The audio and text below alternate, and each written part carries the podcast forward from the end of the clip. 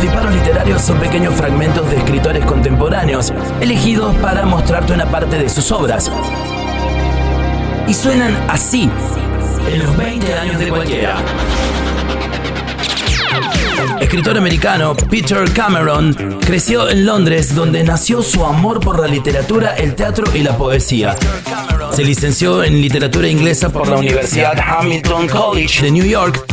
En 1982 y en 1983 publicó su primer relato corto en el prestigioso The New Yorker. Uno de sus libros más conocidos y que más tarde se convertiría en película se titula Algún día este dolor te será útil. Desde ahí, escuchamos tres fragmentos en la voz de Pablo Durio.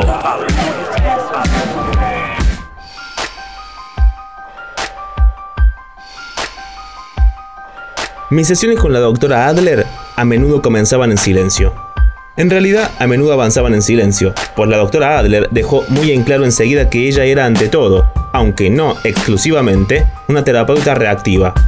Al parecer, su metodología no aprobaba la formulación inicial de preguntas. Por ello, a menos que tuviera algo para decir, cosa infrecuente, nos pasábamos gran parte de la sesión sentados uno frente al otro, ella me sonreía con su falsa e invariable sonrisa, tratando, supongo, de parecer abierta, de dar la impresión de que me aceptaba. Como si todo lo que necesitara para revelarle mi interior fuese una cara amable. Admito que a menudo mi silencio era una respuesta al suyo. No veía por qué tenía que ser siempre yo quien cargara con el peso de la conversación.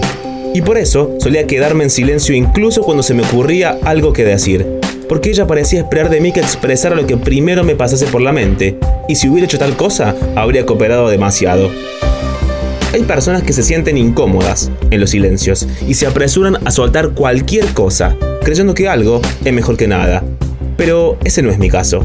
El silencio no me inquieta en lo absoluto. Y al parecer, lo mismo le ocurría a la doctora Adler. Un día la sesión comenzó de manera silenciosa, pero no debido a mi contumacia, sino a que no se me ocurría nada para decir. La doctora Adler me había pedido que dijera siempre lo que pensaba, pero eso me resultaba difícil, pues el acto de pensar y el acto de expresar los pensamientos no eran sincrónicos para mí, ni siquiera necesariamente consecutivos. Yo sabía que pensaba y hablaba en el mismo lenguaje y que en teoría no había ninguna razón por la que no pudiera expresar mis pensamientos en cuanto se me ocurrían o poco después, pero el lenguaje en el que pensaba y el lenguaje en el que hablaba, si bien ambos eran el inglés, a menudo parecían divididos por una brecha que no podía salvar simultánea ni retrospectivamente.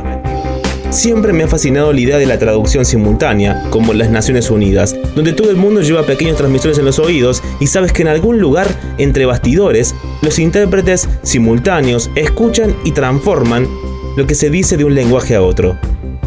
Comprendo el proceso, pero me parece milagroso la idea de que es posible lanzar palabras al aire en una lengua y que te aterricen en otra tan rápidamente como se lanza y se recoge una bola de béisbol.